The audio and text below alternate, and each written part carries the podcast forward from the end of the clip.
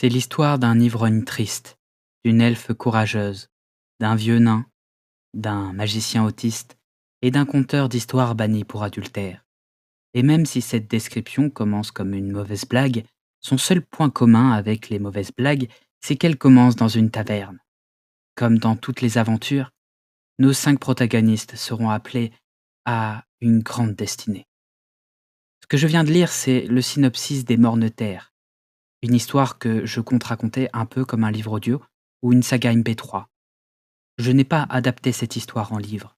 Elle s'éclairera au fur et à mesure de mes envies et de ma motivation. D'avance, je m'excuse parce que je ne connais rien du format audio.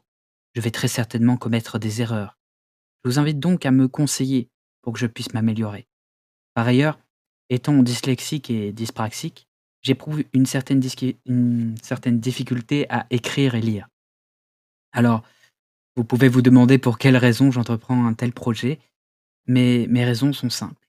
J'ai juste envie. et ce sera l'occasion de m'améliorer dans un domaine. Pour l'instant, je vais créer deux formats pour cette série audio. Il y aura la série des codex, une sorte d'encyclopédie qui développera l'univers étendu des Mornes-Terres, et puis il y aura l'arc narratif principal, les histoires de Mornes-Terres, dont je viens de vous lire le synopsis. Je vous remercie d'avoir écouté jusqu'au bout cet enregistrement, en espérant que l'histoire que je vous raconterai et les histoires qui suivront vous plairont. À bientôt.